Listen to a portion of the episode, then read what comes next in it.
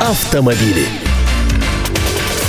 Сегодня предлагаю поговорить о коробках передач. Вариантов сейчас целая куча, давайте загибать пальцы. Механическая. Она же МКПП, механика, мешалка, если хотите. Самый типичный элемент трансмиссии современного автомобиля. Передачи водитель перебирает вручную, выбирая соответствующую оборотам двигателя и скорости движения автомобиля. Большинство современных МКПП 5 и 6 ступенчатые. Механика хороша своей дешевизной и низким расходом топлива.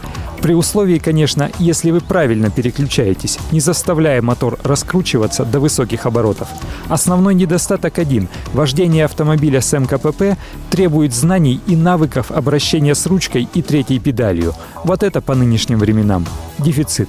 Когда таких навыков нет и совершать парадоксальные движения левой ногой и правой рукой не хочется, лучше выбрать АКПП. Она же автомат или тяпка. Типичная конструкция – сочетание гидротрансформатора, заменяющего сцепление, и планетарного редуктора по подобию механической КПП. Переключение передач происходит, соответственно, автоматически. Четырехступенчатый автомат – это уже архаизм. Современные коробки шести или даже восьми ступенчатые. На ряде АКПП предусмотрена и имитация ручного переключения передач – типтроник или стептроник, а также различные режимы – спортивный, зимний, экономичный. Большинство современных автоматов адаптивные, то есть электронный мозг КПП выбирает программу управления переключением передач наиболее подходящую стилю вождения шофера. Например, когда вы вовсю давите на педаль газа, переключения происходят на более высоких оборотах двигателя, позволяя раскручивать мотор и динамичнее разгонять машину. В городских пробках на автомате ездить удобнее, меньше лишних телодвижений. Но АКПП дороже и сами по себе, и в обслуживании, и расход топлива увеличивают.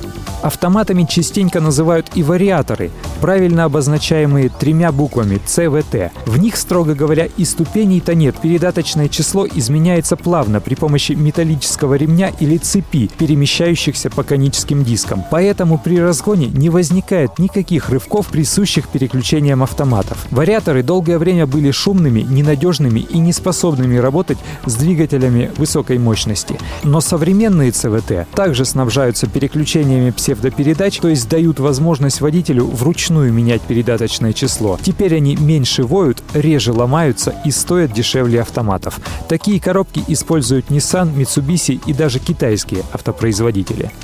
Но еще дешевле, как правило, стоят роботы. Передачи у оснащенной роботизированной коробкой передач машины две, и дергать ручку каждый раз не нужно.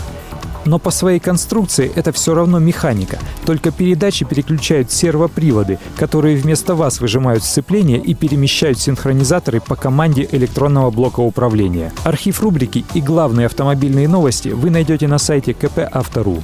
А я Андрей Гречаник. Желаю вам доброго пути. Автомобили.